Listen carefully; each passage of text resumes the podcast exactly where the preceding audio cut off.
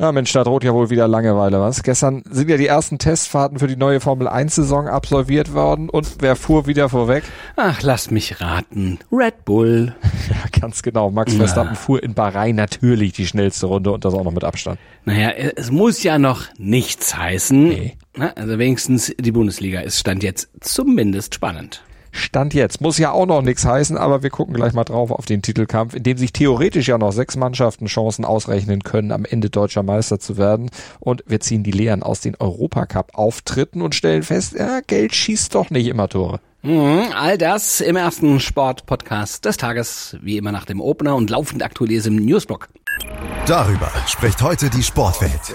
Stand jetzt der erste Sportpodcast des Tages. Meinungen, Hintergründe und Analysen. Stand, stand, stand, jetzt mit Malte Asmus und Andreas Wurm.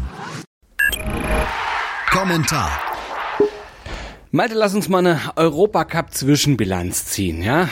Was auffällt und wie ich finde sehr bemerkenswert ist, gerade beim Blick auf die Champions League, ist, dass die finanzstarken Clubs, also PSG vor allem, ja, oder auch die Premier League Vereine allesamt nicht gewonnen haben. Das stimmt. PSG verloren, Liverpool verloren, Chelsea verloren, Tottenham verloren. Nur Manchester City, die haben immerhin unentschieden geholt. Hm, heißt das, dass der Fußball-Finanzadel also doch nicht so unaufhaltbar ist? Ja, also jetzt gilt natürlich erstmal das, was du im Grunde zur Formel 1 eben schon gesagt hast, eingangs. Die Runde ist ja noch nicht rum, die Messe ist noch nicht endgültig gelesen, stehen ja noch Rückspiele an. Ja, und bis auf Liverpool haben auch alle von den genannten Vereinen ja noch durchaus realistische Chancen am Ende, trotz der Leistung in, der Hinspiel, in den Hinspielen dann doch noch weiterzukommen. Ja, aber so ein bisschen Hoffnung ist trotzdem erlaubt. Ne? Also, dass die Premier League äh, nicht alles in Europa wirklich in Grund und Boden spielt, zumindest nicht jede Saison.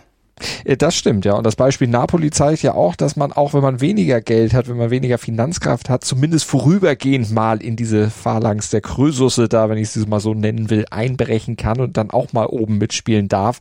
Napoli mit Trainer Spalletti und einer durchaus talentierten, aber auch gut eingestellten Truppe ist ja der beste Beweis, äh, Beweis dafür, dass man als Club, wenn man alle Puzzleteile so, so vernünftig zusammenlegt, sinnvoll zusammenfügt, auch immer eine Chance hat, die anderen Clubs mal abzuhängen, die eigentlich sonst als unbesiegbar gelten. Vielleicht jetzt nicht jedes Jahr, aber doch immer mal wieder punktuell. Analyse.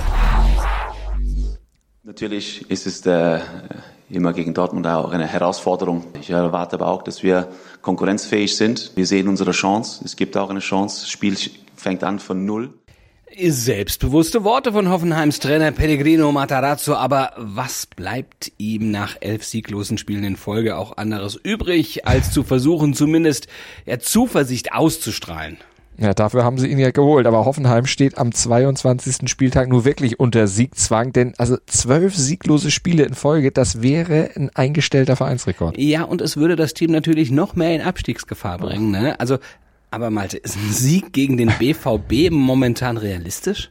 Also für mich ist das schwer vorstellbar, auch wenn so eine Siegesserie wie die der Dortmunder ja irgendwann einfach auch mal reißen muss. Das ist ja schon die, die Natur der Sache, dass das irgendwann auch mal zu Ende geht. Aber dass das jetzt ausgerechnet gegen Hoffenheim passieren soll, das glaube ich stand jetzt nicht. Naja, Matarazzo sagt aber auch, ja, warum er seine Chance für das Team und für sich wittert, weil er im Training und in den letzten Spielen gesehen hat, dass die Mannschaft ja Bereitschaft zeigt und als Mannschaft funktioniert. Wo hat denn das alles gelesen? Das ist ein das hat er gesehen.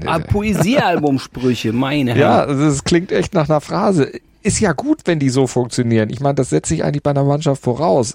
Und schön, wenn er das hingekriegt hat, wenn es vorher nicht so war. Das ist erst seit er da ist. Problem ist ja nur, Dortmund tut das ja auch das haben wir unter der Woche auch gegen Chelsea gesehen, wie die dann eben als Mannschaft funktionieren und wie die dann eben in solchen engen Situationen dann auch einfach spielen und wie sie am Ende auch gewinnen. Und deshalb wird Hoffenheim das auch nicht viel nützen.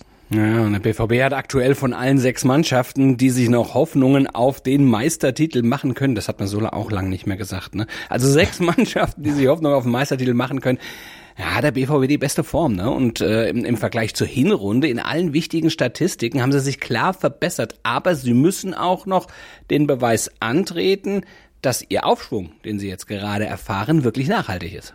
Und darauf bin ich wirklich gespannt, wie sie dann wirklich reagieren, wenn sie tatsächlich mal wieder verlieren sollten. Aber sie haben ja aus der Vergangenheit noch ein bisschen mehr gelernt als das, was sie jetzt schon umgesetzt haben. Sie bleiben vor allen Dingen im Hier und Jetzt. Das sagt auch Trainer Edin Terzic. Wir befinden uns aktuell in einem Umbruch. Da sind wir noch lange nicht fertig. Da wird ähm, in, der nächsten, in der nächsten Zeit auch noch einiges passieren. Und das dürfen wir halt einfach nicht vergessen. Wir freuen uns natürlich darüber, wo, wie es jetzt aktuell läuft. Aber durch, durch Freuen werden wir das Spiel am Samstag nicht gewinnen, sondern durch harte Arbeit, durch, durch ganz viel Fokussierung, ganz viel Fleiß. Und das ist das, was wir beeinflussen können. Und all die anderen Sachen, die können wir einfach nicht beeinflussen. Ja, und so fokussieren sie sich immer nur auf die nächste anstehende Aufgabe. Und wie gesagt, ich sehe nicht, dass sie jetzt an der nächsten Aufgabe Hoffenheim unbedingt scheitern sollten. Sind sie denn dann am äh, Sonnabend nach dem Spieltag Tabellenführer? Naja, sie haben es ja nicht in der eigenen Hand. Ne? Sie können am Samstag natürlich erstmal vorlegen, klar, Druck aufbauen auf Bayern und Union, aber gewinnen Dortmund und Union, dann wäre der BVB erst wegen des besseren Torverhältnisses hm. erster. Gewinnen aber die Bayern, ja, dann bleiben die Bayern vorne. Also, also das ist zumindest das, was ich äh, erwarte, ne? vor allem wegen der Statistik, ne? die klar für die Bayern spricht. Denn Union ist der einzige aktuelle Bundesligist, der gegen Bayern noch nie gewonnen hat. Dreimal Remis, viermal verloren. Ja, und ich gehe davon aus, dass die Bayern ordentlich Wut im Bauch haben werden nach der Niederlage in Gladbach und dass auch die Ansagen der Clubführung von Olli Kahn, doch jetzt bitteschön in der Tabelle endlich mal für klare Verhältnisse zu sorgen, ja, dann auch mal umgesetzt werden. Aber bei all dem sollten wir natürlich nicht vergessen, dass der Meister trotzdem ja nicht zwingend aus München, aus Dortmund oder vielleicht aus Berlin aus der alten Försterei kommen muss, um da jetzt mal hier klar, Berlin assoziiert man ja auch immer Hertha, nee, die spielen da gar keine Rolle. Nee, nee, aber auch der Sportclub Freiburg, Erbe Leipzig und Eintracht Frankfurt, die mischen da ja noch kräftig mit. Ja, und Leipzig und Frankfurt, die könnten sich am Wochenende, am Samstag gegenseitig erstmal die Punkte klauen. Also es wird ein richtig spannendes und richtungsweisendes Fußballwochenende. Übrigens auch für die Hertha, aber in ganz anderer äh, Tabellenregion. Richtung, genau. Das bringt der Sporttag. Stand jetzt. Ja, wir haben es gesagt, Wochenende, richtungsweisender 22. Bundesligaspieltag. Der startet heute aber schon um 20.30 Uhr mit einem Duell zweier Tabellennachbarn. Ja, Gladbach reist nach Mainz. Die beiden liegen punktgleich auf Platz 8 und Platz 9. Klingt nach Mittelmaß, könnte aber eine ja wirklich packende Partie werden. Gladbach hat den Bayern-Sieg im Rücken und Mainz zuletzt zweimal in Folge gewonnen.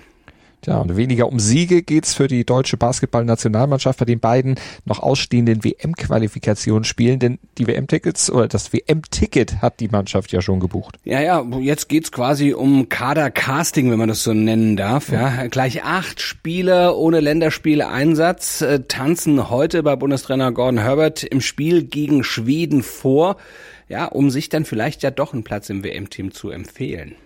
Und bei der nordischen Ski-WM will die erst 17-jährige Nathalie Armbruster Geschichte schreiben und als erste deutsche Kombiniererin eine WM-Medaille ergattern. Ab 11.30 Uhr geht's für sie und ihre Kolleginnen auf die Schanze, ab 14.15 Uhr dann in die Loipe und um 15.30 Uhr, da gibt's schon den Skiathlon der Männer. Und uns gibt's ja dann erst am Montag wieder, ne? Aber wie oh. immer, überall da, wo es Podcasts gibt. Und die Zeit bleibt auch gleich ab 7.07 Uhr.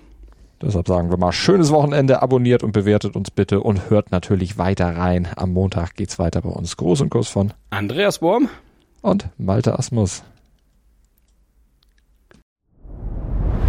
Dir hat dieser Podcast gefallen? Dann klicke jetzt auf Abonnieren und empfehle ihn weiter. Bleib immer auf dem Laufenden und folge uns bei Twitter, Instagram und Facebook. Mehr Podcasts aus der weiten Welt des Sports findest du auf meinsportpodcast.de.